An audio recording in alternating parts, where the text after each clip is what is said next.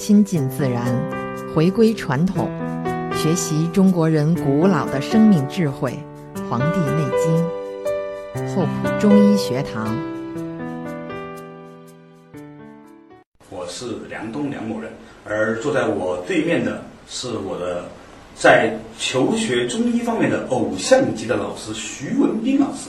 徐老师你好，梁东好，听众朋友们大家好。哎呀，一看就很有这个电台风范，从小肯定是听小喇叭长大的人。听那个孙敬修爷爷的故事长大的。哎呦，也我估计您可能是最后一批提到孙敬修爷爷的这个小朋友了。对以后的小朋友可能都很难提到，所以要让我们无限伤感。还有让我们无限伤感的东西呢，就是中医。嗯，中医作为一个非常博大精深的学问，而且呢，它作为一个能够通达宇宙道理的一门学问呢，最近呢，呃，饱受诟病，很多人呢也不很理解。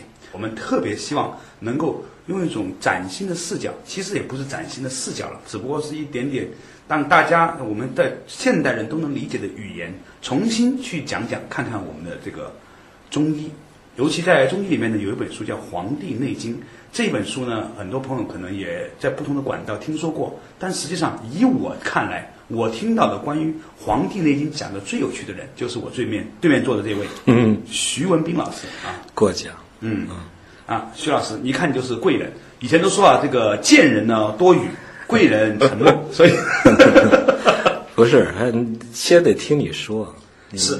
你抛砖我引玉。是，那我们这个节目呢，其实非常简单，呃，就是一本《黄帝内经》，足足可以让很多人读一辈子。所以呢，我们肯定要慢慢和大家分享。《黄帝内经》是一个有很多篇，大概有八十一篇的一个，《黄帝内经》分两上下两部，嗯。第一部叫《素问》，它有八十一篇；第二部叫《灵枢》，对。也有八十一篇，灵合起来一百六十二篇。啊，《素问》和《灵枢》有什么讲究吗？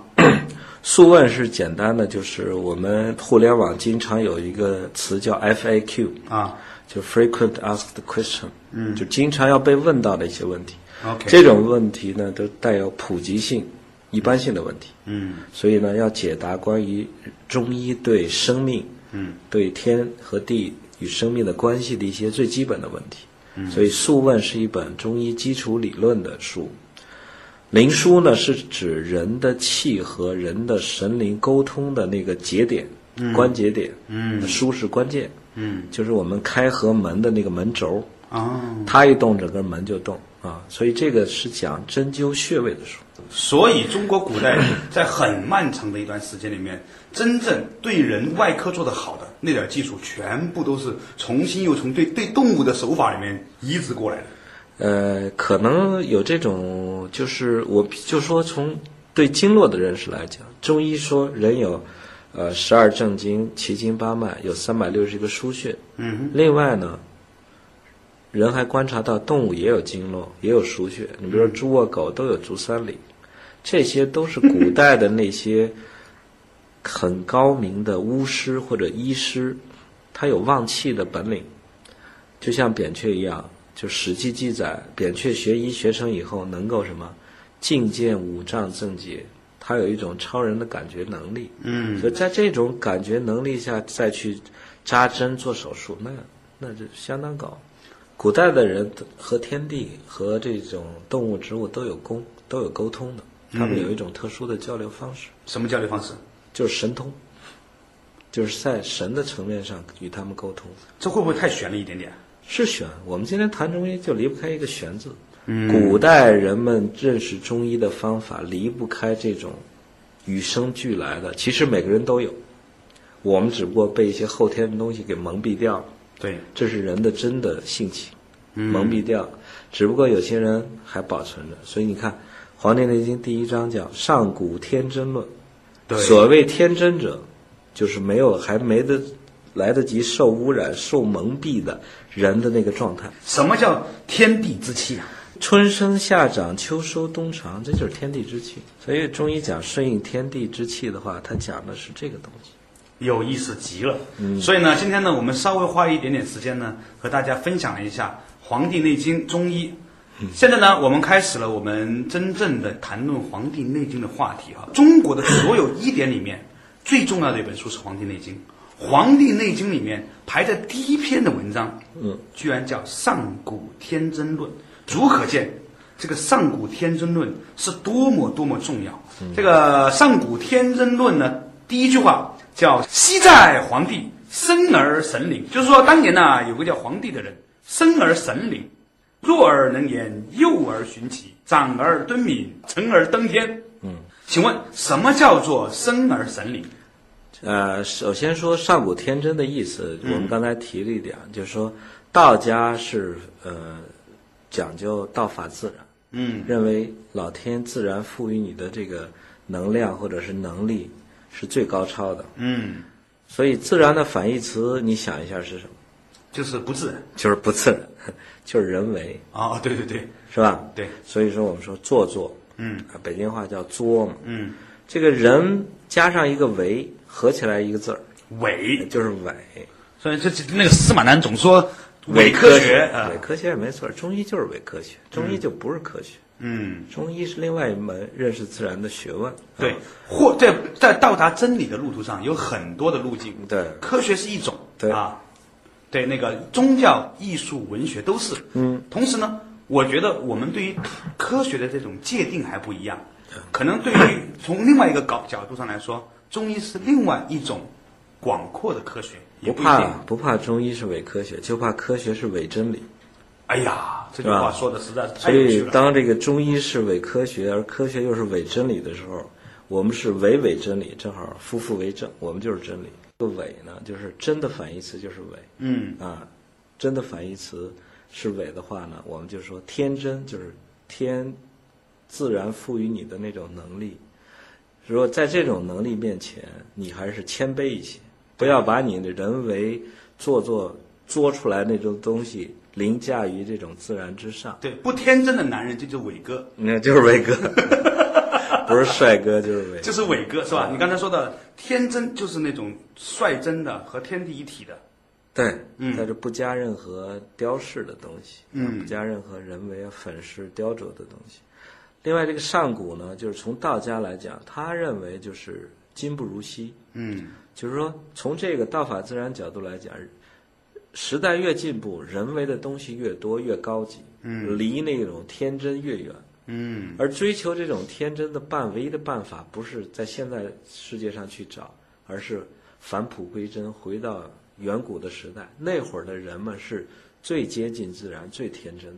所以社会进步的另外一种表述，就是距离自然越来越远的一个人的过程。本性越来越被压抑，越来越被这个伤害、套用一句时髦的词儿，就越来越异化啊。异化，就是异化，其实就是异化。嗯异化的结果就是人活得越来越痛苦。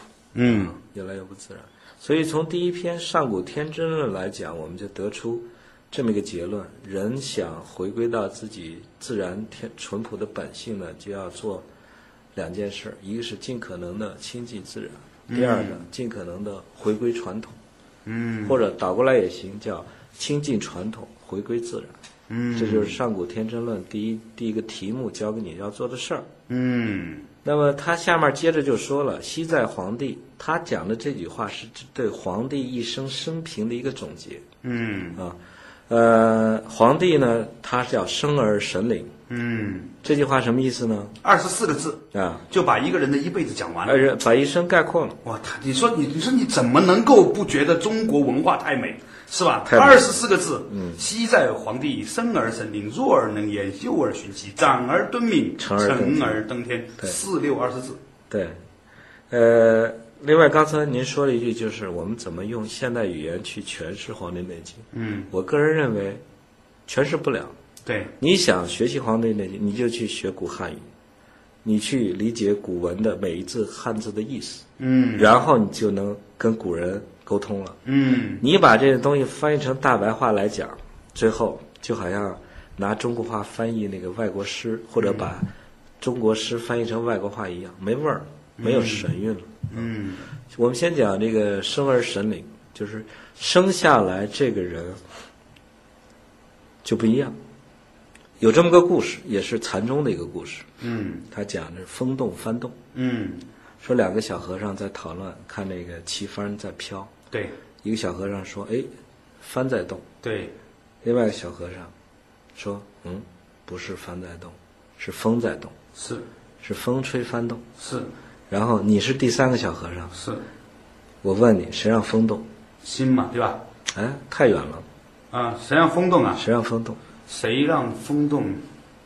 天地吧，嗯，天还是地？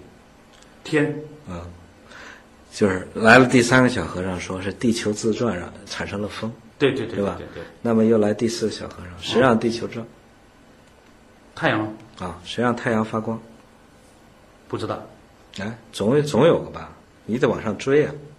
不知道呃，银河啊，完了宇宙，再往根儿倒倒倒倒，谁让宇宙动？那只能是霍金了。最后，和尚的老师就出来了，嗯说心动。嗯什么叫心？什么叫心？嗯，问你呢？心就是神了。对中国古代文化，你记住啊，心和神是同义词。嗯所以说，我们说的这些物质，还有它的运动，推到它的基点，推到它的原点，也就是零。嗯那个零，我们给它个名字，西方人叫 God，叫造物主，嗯，我们叫什么？你叫神。我们叫神。你查一下《说文解字》，神引申万物者，嗯，所以它它右边是个生字嘛。对，天地万物都是从那儿过来的。引申万物者，啊，或者你翻译成英文，Who created everything？散装英语不错啊。嗯，你翻译啊，造物主。中国原来就叫神州，对呀、对不对？是神眷顾的地方。我们中国人不是没娘的孩子，对？可是我们现在中国人都把神给忘了，嗯，会记起来，会记起来。啊。好，生而神灵。生而神灵，神是创造万物的那个什么什么什么。对灵呢，神是天，对，灵是人。你看“灵”字怎么写？怎么写？繁体字啊啊你别给我写 写一个那个一个火一个那个简体字。啊繁体字的“灵”呢，这么写，上面是个雨，啊，底下是个屋，上面是个雨。中间有三个口，哦，对对对对对对对，想起来了吧？想起来了，上面一个雨，中间三个口，下面是个屋。是个屋，对就是我们现在被鄙视的那些巫婆神汉的那个巫。对，我告诉你，巫是中国古代最高的智慧分子，这个是这个是每个民族都是这样的，每可个没有一个民族像中国人一样把自己的最高智慧分子踩在现在脚底下。一说起啊巫来，都带那种恶。他这个这边这个人代表活人，那边那个人代表死人，他是沟通天地人鬼的那个灵媒，那个媒介，嗯，这叫巫。然然呐、然也。然也，再问一个问题：巫是男的女的？巫应该是男的。传能够跟天地鬼神沟通的人，嗯绝对不是一个人为意识很强的人，而是一个很感性的人，很有第六感的人。你想这种功能，男人具备还是女人具备？我以为是男人的原因，是因为它中间那是一竖。哎，不是，真正的巫都是女的。你一说巫都是女的，男巫后来慢慢啊，男人也开始有这个本事。男巫叫席，就是一个屋字边儿底边儿一个见习的习。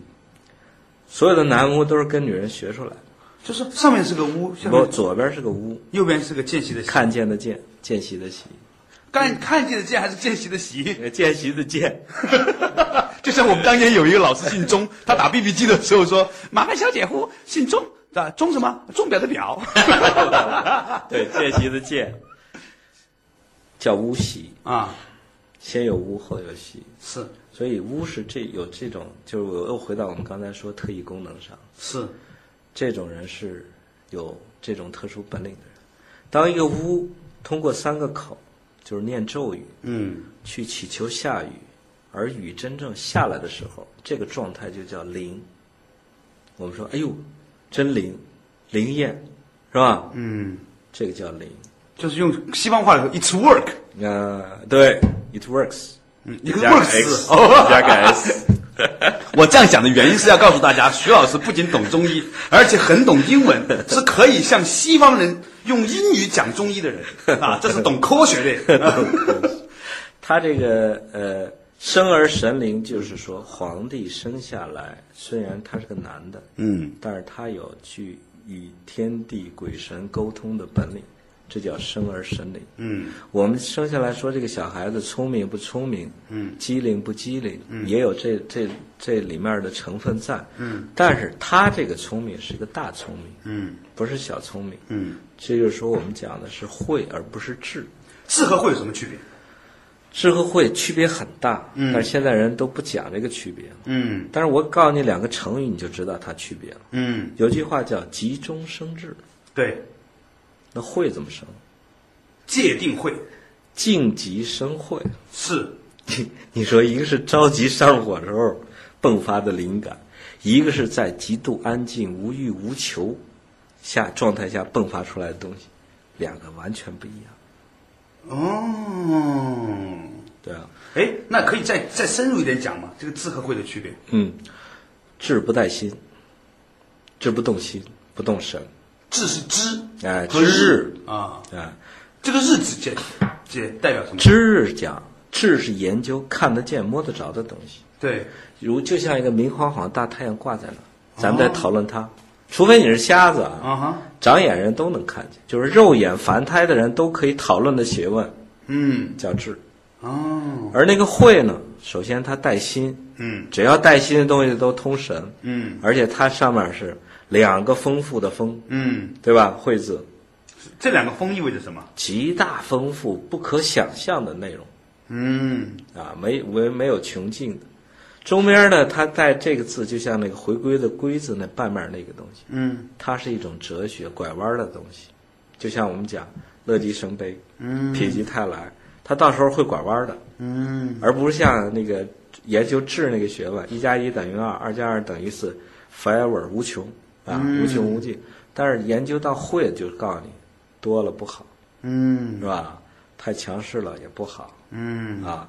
这个手镯挺好嗯啊嗯，抱朴手镯挺好。嗯你要是按智那个学问，你就觉得这是个傻帽儿。嗯按会的学问来讲，哎，高人，哦，智和会啊，所以呢，我们今天呢讲到现在呢，才讲了一句话。一句话都不到。好，刚才我们讲到这个生而神灵，神呢是讲是指那个天神，天神啊，是引引生万物者叫神啊，就是让让这个世界动起来的那个叫神。西方叫 God，那在中国呢，神和心又是一致的，就是引生万物者，也是指心。所以说呢，为什么说风动、幡动、心动呢？其实是因为心通神。哎神那动灵呢？刚才徐老师又讲到了，这个灵从繁体字的角度上来说，上面一个雨，中间三个口，下面一个屋屋。那讲的是呢，就是如果能够祈求雨，能够把雨祈求下来，it works，那就是灵了。灵了好，那我们讲到这个说，当年的皇帝刚刚出生的时候呢，就生而神灵。他第二句话了，叫弱而能言。什么叫弱而能言？弱而能言，他这个言不是随便胡说八道，不是说小孩子咿呀学语。嗯我们做人呢，儒家讲叫立德、立言、立功三立。马三立。马三立对，马三立跟这个儒家的，我们人现在古人起名字啊，不是《道德经》就是四书五经上的。比如说《楚图南》，对，图南就是鲲鹏那个《庄子逍遥游》第一篇，那个哦北方有鲲，然后然后变成一个大鹏，然后往南飞，对叫图南。这个马三立，这个就是就是这三立：立功、立德、立言。对，所以那个香港有一个很著名的专栏作家，也是经济学家，叫林行止，啊我很喜欢他。行行止啊，他是好像来出语出《易经》还是语出哪里？我觉得还是语出《庄子》，语出《庄子》，有语出《庄子》。好，我们说回来，那这个弱而能言是什么意思？弱而能言呢，我就意思说，这个言是什么意思？既然儒家把立言当成一个人生的一大任务来做，所以说这个言不是胡说八道，嗯也不是随便说话聊天儿，而是能够出口成章，讲出一些非常经典的话来。所以我们中医讲，呃，古代很多的书是不注文字的，嗯，叫口传心授的。而这种口传心授传出来的东西，都是现在落实到《黄帝内经》中的那些我们被我们看成是经典的文字的东西。所以说，他弱，我们叫弱冠。弱冠是什么？二十岁以前，他在二十岁以前都已经能够出口成章，说出一些很经典的话来，这叫入耳能言。太有意思了。嗯，那后面那一句话叫“幼儿寻奇”啊，寻奇啊，我们有句话叫“循规蹈矩”，嗯还有一句话叫“见贤思齐嗯”。你光生而神灵还不够，嗯你还需要什么？拜师学艺。嗯所以幼儿寻奇，他自幼跟了很多名师，得到他们的灌顶、提携、言传身教、耳提面命，这是他求学的一个过程。所以我们《黄帝内经》始终贯穿着“黄帝问于岐伯曰”，这岐伯就是天师、天子的老师，是他的一个重要的领路人。就是好。那说回来，“幼儿寻奇”的意思就是说，这个皇帝年轻的时候啊，受到太多高人啊的指点齐心协力的提拔和那个教育。当然，他本身那个胚子也好，是吧？哎，有根气，有根气嘛，是吧因？为什么磨砖成不了镜，你生而神灵，也可能你就有点小聪明，或者是有点特殊本领。但是如果你得到了这种名师名家的指点以后，你就能上很高的台阶。对，叫幼儿寻奇，长儿敦敏呢。我特别喜欢这句话。嗯，我甚至想过以后有，要是我有儿子的话，叫梁敦敏。嗯，啊，我因为我觉得这个“敦敏”这两个字啊，实在是太优雅漂亮了。你想想看，如果有一个男孩子长得憨憨厚厚的，但是内心又极其聪明，那得多招人喜欢呢？这就是有大智慧的人。但是这个词呢，一般人都不认识这个词。什么叫敦？什么叫敏？敦呢？我记得以前有一个人叫夏侯惇，墩儿，我们经常说是胖墩儿对，啊，门墩儿。嗯那个墩儿啊，就是下盘特别稳的人。嗯下盘特别稳。呃，你这个《黄帝内经》要读的话呢，首先你要去练一些道家的功法，哦，比如说要站桩、要静坐。道家站桩呢有一个基本的要求呢，叫什么？气沉丹田，嗯然后虚其心，实其腹，离中虚，坎中满。离是心，嗯。心火；嗯。这个坎呢是肾，嗯。就是我们讲的丹田。嗯。他要把人保持一个什么状态呢？就是这这个下面的很重，就像那个不倒翁似的，嗯。有生根。嗯。然后呢，丹田是充满的。嗯。当这个丹田充满的时候，它有虚就有实。嗯。虚的地方在哪？我们讲虚其心。嗯，这个心胸，呃，坎中虚，离中虚，离中虚，你不经意间说出现在人的大毛病。现在人就是坎中虚，把自己的肾精啊，全流失掉了。啊肾是虚的，搞得自己心火蒸腾的特别厉害，虚火特别旺。所以真正养生的人是要离中虚，心对，心很虚，虚心是，实腹，肾精很足。所以敦敏就说了肾心肾两个的状态，敦就是肾精很足，敏当心很虚的时候，这个感觉就非常的敏锐，所以这种状态下容易出秽，所以就叫长而敦敏，所以以前古人说虚虚心虚心啊，是讲这个是不不仅仅是讲说我们平常要保持低调或装低调，装低调。其实呢，虚心有很重要的物质基础，哎，生理基础，有生理基础的。我始终认为成佛也好，悟道也好，这个性高潮也好，都有生理基础。经络不通，生理基础不具备的话，你达不到那个状态，那个状态出不来。虚心是指什么？从中医的角度讲，中医讲虚心呢，就是就是讲那个心不被蒙蔽。有种病态叫什么？痰迷心窍。啊，我我有些女女女同学总是批评她老公叫做猪油猪油蒙蒙了心心啊，或者叫精虫上脑，这都心不虚了。心不虚。它的物质基础是不是说，就是说心上面真的是蒙上了很多东西，比如说心肌梗塞，心肌梗塞那就是虚不虚心了，对吧？那那那那那就实住了。哦，脑梗、脑萎缩，这个。心肌梗塞，的心梗，这都是不虚心的表现。表现。包括太有意思了。包括抑郁症，啊，抑郁症不仅是淤血，而且它还寒心，心寒吃冷，心本身火吧，它被冰冻住。就是说心的血气不足，温度不够。嗯，对。而除了温度不够、气血不足以外，还有邪气进来，哦所以这些人要自残自杀。这个邪气这个事情啊，我觉得足足可以讲两天。所以咱们今天先不讲邪这个字哈，正邪两个字哈。那有长而敦敏，长而敦敏说的呢，就是说虚其心，啊虚其心，实其腹，实其腹。现代人呢，就是虚其腹，那实其心，猪油心蒙蒙心。猪油蒙心。对那就是，所以我们常常常看到有些人呢，满脸暗疮啊，对其实不是上火，嗯是是什么呢？用中医的话来说呢，其实是他这个火啊，虚火上扬。实际上火都在上面，下面都没有了。对所以呢，好的中医去治暗疮都不是去用温凉的药，对，用热药。用热药，对这就是身哎身体大智慧哈啊啊，身体大智慧你比很多中医已经高了。啊，呃，失敬失敬，长而敦敏，长而敦敏的这个字啊，真是太有意思了，是吧？两个字里面已经讲出了从虚心到这个实腹实腹的到猪油蒙心到猪油蒙心哈。最后一句话说这个皇帝啊，成而登天，对，成而登天就是一个讲的故事，就是皇帝在统一天下以后呢，自己到山上修行，然后呢，就天上下了一条龙，啊然后就把他带带绕天宫了。还有一帮跟他修炼人攀龙附凤，扯着个龙尾巴，龙龙的鳞角也跟着走。这个是一种比喻和寓言了吧？这是道家修行的一个境界，就是修行到一定程度呢，可以出神入化，可以魂魄离体，然后在，呃，《黄帝内经》也讲了，就是修炼道家呢有四个境界，叫真智圣贤。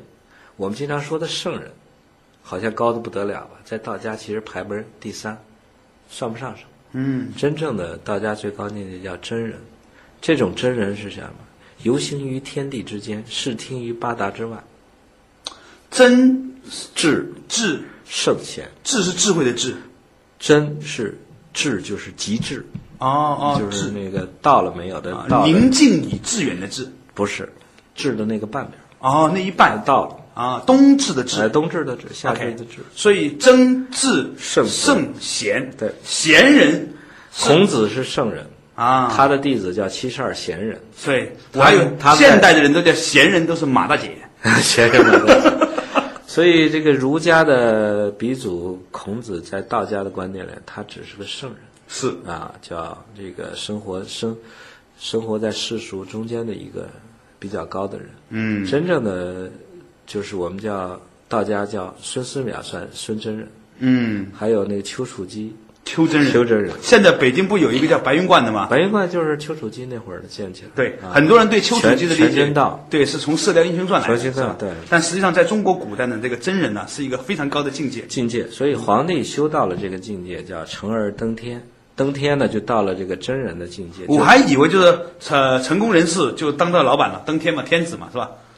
天子还是个人，嗯，修到真人的话，他可以，我刚才讲，就魂魄离体，可以游行于天地之间了，嗯，就是在时空中穿梭。哎呀，徐老师啊，你今天晚上跟你跟我讲讲了这一小段之后啊，我很沮丧啊。你知道为什么沮丧吗？我最近在写一篇关于《黄帝内经》的书，我用 三分钟把这句话讲完了，而且全部是错的。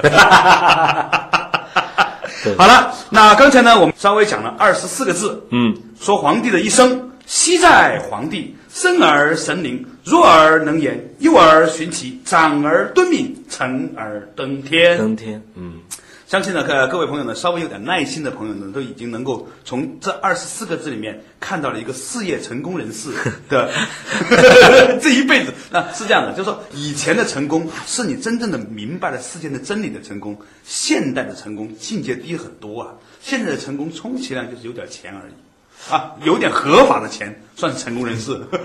对，每个人对成功的这个理解不一样。对道家的成功还是叫返璞归真对，啊，返璞归真返璞归真。返璞。他把那些就是就是克伐自己、雕琢自己的那些东西，都看成是一种极其凶残的东西。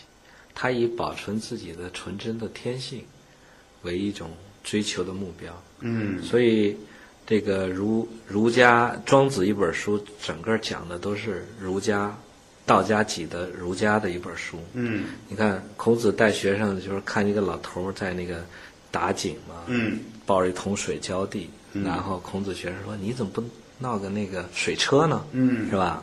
一车水又省劲儿，这个效果又好。”结果人家一说你是孔子学生吧，你动了这种机巧之心，你就失去了你那种淳朴天然的本性，你耍的是小聪明。所以道家是反对这种奇淫巧技巧。啊，奇巧淫切的奇淫技巧。反正就这些花哨的人为的东西，啊道家都反对啊。你看我们小时候学《劝学篇》，荀子，嗯荀子是孔子孙子的学生，嗯啊，他讲的是儒家的那套，他讲什么呢？就是假舟楫者，非能水也，而绝江河。嗯啊，就是这个你能划船的人呢，你善于利用船啊，你学会这个技巧，你虽然不会游泳，你就可以可以航行很远。对这是儒家的思想。你是哥伦布啊？道家的不思想不是哥伦布，发那那发发现美洲大陆是谁来着？就是哥伦布。啊，是哥伦布啊。道家是说，你要是老就想利用这种这种技巧的东西、物质的东西，而不去发挥你的本性的话，你貌似得到了成功，其实你是个大失败。你知道有一个很重要的营销学大师，嗯。叫菲利普·科特勒，四个学营销学广告的人都读过他的书，嗯。我们年轻人讲过。他说啊，大部分的商品，我们要做营销，最重要做什么呢？我们就是要去把需求转换成欲求，就是说实际上大家不需要换新手机。要，煽动他们购买的欲望，对，本来大家不需要一部新手机，今天呢你忽悠他，哎，忽悠，就是卖拐嘛。对卖，就是卖拐嘛。所以呢，就是你你从这句话里面呢，你就会发现说，整个中国的传统文化和现代文明发展出来的整个逻辑体系呢，它有极大的一个需要互相兼容的部分。说白了，就是有极大的矛盾的部分。极大矛盾。如果你想健康养生的话，你就要识别出谁在煽你的情，谁让你欲火焚身。很多人在大病快死的时候，或者是锒铛入狱的时候，才知道自己追求的东西是那么的奇怪，那么的不切实际。但是就很奇怪，当时我为什么热血沸腾的在追求这个东西？啊，这是一种病态。所以我以前呢，我曾经在二在十年前采访过当时红遍两岸三地的四个最重要的广告人，包括呢孙大伟嗯，包括呢呃另外几个人呢。那么当时我问的一个问题就是，作为一个广告人，你们忽悠了人家买了那么多不需要的东西，你不忏悔吗？想不到这四个伟大的广告人都是年过这个三四十，都是说广告界的老兵了。他们异口同声的告诉我会。事实上来说，他们觉得他们这一辈子做的最错误的事情，就是制造了太多没有必要、没有必要的欲望，纯粹是因为客户需要你做这个事情。对，好，我们说回来啊，《黄帝内经》。嗯，刚才我们念到了这个黄帝的一生啊，西在皇陵啊，西在皇帝到成而登天，皇陵。西在皇帝到成而登天。下面呢叫乃问于天师曰，就是说这一天呢，这个皇帝啊、嗯。去问他的老师天师啊、啊，余闻上古之人，春秋皆度百岁，就是说我听说呢，上古时期的人呢，呃，春秋就是一年哈，就对是啊春秋皆度百岁，就是说起码能活个百岁百百八十的。对，啊，而动作不衰。什么叫做动作不衰？就是说皇帝离我们相当于四千五百年左右。嗯在皇帝那个时候，他又问他的老师说，站在他那个年代在问上古，这个上古其实就是我们现在说的三皇五帝的开始，伏羲、女娲的那个时代，六七千年前还是什么？很早，还要早，还要早。所以这个按南怀瑾先生解释说，中国的文化从盘古开天地开始，那那是很深远的。现在我们都学西方的历史，就是必须要实证，嗯要考古拿出实证来，嗯来证明，是吧？所以他说这个上古就是我们道家理想中的那种生活状态，就是最自然淳朴的那个状态。嗯，那个状态是什么呢？你想想，人能够在地球上生存，靠的是什么？人没有虎豹的爪牙之力，没有兔子和羊的那种奔路的奔跑之快，没有蟑螂的繁殖能力。没有老鼠的繁殖，人靠什么能生存下来？嗯凭什么？凭什么你就成了万物之灵？嗯在你发明了武器、弹药、弓箭之前，你还是个人，你靠什么生存？嗯，这问题问的太深了，您直接说吧。靠的就是我们讲那个生而神灵，他有一种与天地沟通的本领，他有一种对将来灾害的预知，嗯这是通神的。其他人得天地之全气，所以是这个通神通灵。动物、草木得天地之偏气，它是部分通灵。所以人为什么在女系母系社会，女性领导天下的时候，那会儿人是靠体力干活的呀？嗯，是不是？对啊，需要狩猎，需要耕种。为什么女人当头？对，就是说，领导这个氏族和部落的人，嗯他是一个与天地沟通的人，能预测。比如说汶川要地震了，这个女巫就说：“咱们走吧，离开这儿。”她有这种能力，而其他的动物没有这个能力，然后就哗埋进去。现在社会进化的反而反了，这个 东南亚海啸的时候，所有的动物都撤了，嗯，只有人傻呆呆在海边上游泳。所以基本上人的进步史是一部退化史。哎，人的您说的很精辟，人是在退化变异啊，所以我们讲这种生而神灵，皇帝都生而神灵了，他还怀着无比亲近、羡慕的这种心情，问他的老师岐伯天师。嗯岐伯我考证呢，他是在就是现在这个巫山西陵峡一带的一个部落的这么一个大巫师。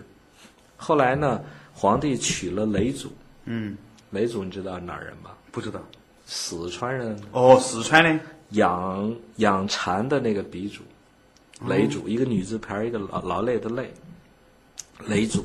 哦，他们这些部落通婚合并以后呢，他就把人家西陵氏部落的天师请到了中原，做了他的老师。你到巫峡去看看，那儿还有古代的观星台。巫山为什么叫巫山？为什么叫巫峡？那都是古代大巫聚集的地方。为什么叫巫山云雨啊？巫山就云了一下，雨了一下。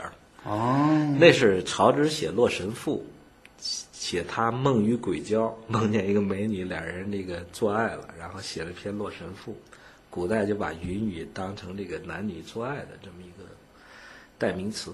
哦，高行健有一本书叫做，就叫叫叫林叫什么？嗯，叫做巫山巫什么灵？我知道那个人，没读过他的书。对就我们说啊，他啊问他的天师啊，他说：“余闻上古之人，春秋皆度百岁而动作不衰。”嗯，也就是说，上古的那个年代呢，人活到一百岁了，动作还没有衰退、衰减、衰弱。嗯我们先讲一下动和坐啊。嗯经常说动和坐，动是动，坐是坐，不一样。嗯，动是什么意思呢？繁体字的动怎么写？好像是一个，中间是个有点像那个种那个是吧？哎，对，它这面是个重力的重，那面是个发力的力。啊，这个重呢，其实就和我们脚后跟有关系。我们脚后跟叫肿，对，摩肩接踵。按摩肩接踵啊，道家叫肿息，脚后跟还会呼吸。那脚后跟现在香港脚的人呢，拿脚后跟呼吸，那真是一件不容易的事情。那它是呼吸的邪气。对，所谓动是指脚后跟发力，嗯所谓坐呢，一个单立人一个炸，嗯，它指动手，就是人的五指炸开哦，叫坐，所以动手动脚。你别对女孩子动手动脚，动手动脚的意思是什么？就叫动作。动手叫做，动脚叫动。啊，为什么说动作不衰呢？我我在想的问题是怎么对女孩子动脚，动手咱知道，动脚脚就是追嘛，你追女孩人不得动脚追啊？哦你不会是飞起一脚踹一脚吧？一个窝心脚 无影脚。啊。说回来啊，呃，一般人我们有句话叫“人老先老腿”，嗯，为什么呢？就是人气血不够了，为了心脑这个脏腑气血的需要，他就牺牲他的末梢，嗯就是人家腿脚就开始不灵便了，嗯手也就不灵巧了。可是上古之人活到一百岁，腿脚、手一点儿都没有衰弱的迹象，这叫动作不衰。所以你可以看很多人就是说，呃，身体不好的时候呢，首先，比如糖尿病人，他可能最开始的时候受伤的就是脚、腿脚，你像对啊蜥蜴嘛，蜥蜴危险的时候先趴，尾巴，尾巴断了，对是吧？人到气血不足，需要保全自己的时候，先牺牲自己的肢体。对，所以所以现代西西方人搞那种在那种健身房里面很蠢的，都是锻炼四肢，不锻炼内脏的他们在健体，美名其曰健身。啊，体和身又不一样。呃，身和体不一样，身是身躯躯干，嗯体是四体不勤，四肢，所以动作不衰，指的是他们的腿脚手都很灵便。腿脚手很灵便的原因在于他的身躯也是健健康的，气血充足的，嗯啊，动作不衰。对，皇帝呢说在在那个时候啊，就三四千年前，皇帝说上古的时候的人呢动作不衰，而今时之人年半百而动作皆衰者，时势异也，人将失之也啊。：“这句话你看我们现在这个，就是他说他那个年代发现对对对了，年半百，五十岁不到，然后动作皆衰，腿也走不动路了，迈不开腿了，手也是捏捏不了精细的东西，捏不住了，对，动作皆衰了。这是因为时代变化造成的呢，还是人失之耶？失之耶？失之是什么东西？嗯失道。还是人违背了自然变化的规律，或者是人没有掌握自然变化规律呢？这是皇帝的问题。啊，显然他已经知道，肯定是人违背了规律。所以呢，这个咱们小的时候啊，学古那个语文修辞都讲究提问、设问、反问嘛，哎这典型的属于设问句。诱供诱供啊这个其实希望老师能详细的，我也意识到了，肯定是人做哪儿不对劲了，对是吧？对，所以呢，这个岐伯对曰，就是说他的那个天师啊，叫岐伯的人呢，就回答说，嗯，上古之人，其之道者，法于阴阳，嗯合于术数。咱慢慢点讲哈，说上古时候的人呢，其知道者，嗯知和道啊，他这个不动兵一样是吧？动宾词组，动宾词组，就是说不是说知道知道，不是 I know，是嗯 I know what it is。嗯，I know the way，I know the way. Yes. 嗯啊，什么叫做他他 know 了什么 way？就是这个道。所谓道呢，我们就简单把它说成是自然变化的规律。啊，你顺着这个规律走，或者你你想顺着规律走的前提是你知道的，嗯是吧？呃，自然界变化规律是不以人的意志为转移的。嗯可是我们现在人都是什么？一拍脑门儿，把自己的那种臆想妄想，按照自己的臆想妄想去做，而这种臆想妄想往往是违背自然界变化规律的。嗯所以上古的人呢，首先其知道者，那些知道自然天地变化规律的人呢，首先他知道，第二呢，知道啊呃，知道对对不起，声音太大哈。了解了这个变化规律啊啊，他怎么去做呢？道是天道，嗯法呢是人力的法，嗯人力的法啊，三点水一个去。哎，三点水一个为什么叫三点水一个去呢？嗯没有研究？对啊，呃，因为从这个道家传承来讲呢，我们强调四个字，叫道法术器。啊，道是天道，对。法是人定的，对。你怎么跟着天道去做？对。这样有善法有恶法，对，你违背天道那个法就是恶法。恶法。啊。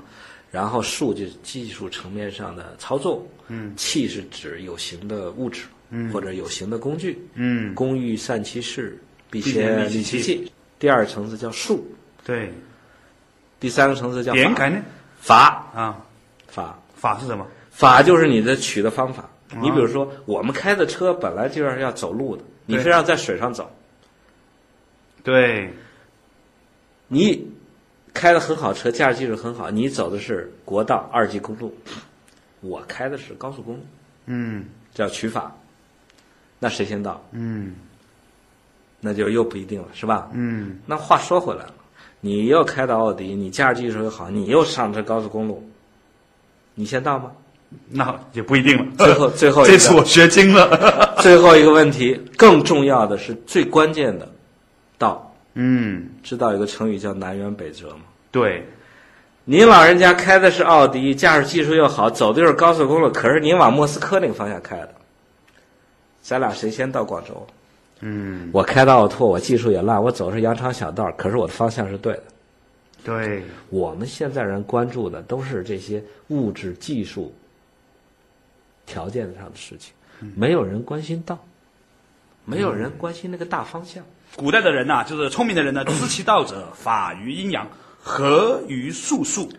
合于术数这个话是这么说，这个术呢就带有这个占卜，嗯，易经，我跟大家解释一下，这个因为大家有些朋友手边没有这个字，和于术数呢，和呢是就是就是那个呃那个一个和字边一个和和平的和，和平的和，就是那个在和谐社会那奥个。奥运会上全全军战士喊的一声和啊啊，和于数数，数呢前面这个数呢是算术的数，一个木字，呃右上角一个点。啊，第二个数呢是数学的数，对。啊，和于数数，基本上来讲，就是这就是一种预测未来的一种本事。嗯啊就是通过打卦这种计算，呃，去找一些这个适合或不适合做的事情。嗯呃，比如说我们中医把数字分为阴阳，嗯奇数为阳，一三五七九，偶数为阴，为什么这样分？跟古代生殖崇拜有关。哦，一像啥？啊一是一根棍子，像男根。啊，零像女阴，对对吧？？另外，你把这个三个点儿、一个点儿、五个点儿摆开以后，它是一个锐角，三进攻型的方阵。啊，你把四摆哪儿，八摆哪儿，四平八稳，是个防御型的。啊，所以这就分成阴阳。就是天地变化的阴阳，你是可见的。对，这些数字变化阴阳你不懂吧？我告诉你，你又是阳气特别旺，你选个阴数，嗯。这叫合。嗯，你这个阳气不足呢，你选个阳数，对吧？这叫合于数数。太有意思了，各位亲爱的爹听众朋友，爹妈们，啊，各位亲爱的这个衣食父母，爹妈们，父母啊，亲爱的这个听众朋友们呢，今天我们花了简单的一个小时，从《黄帝内经》上古天真论第一篇讲了不到五十个字，但是我已经是耳油都听出来了。下一次时间和你再见。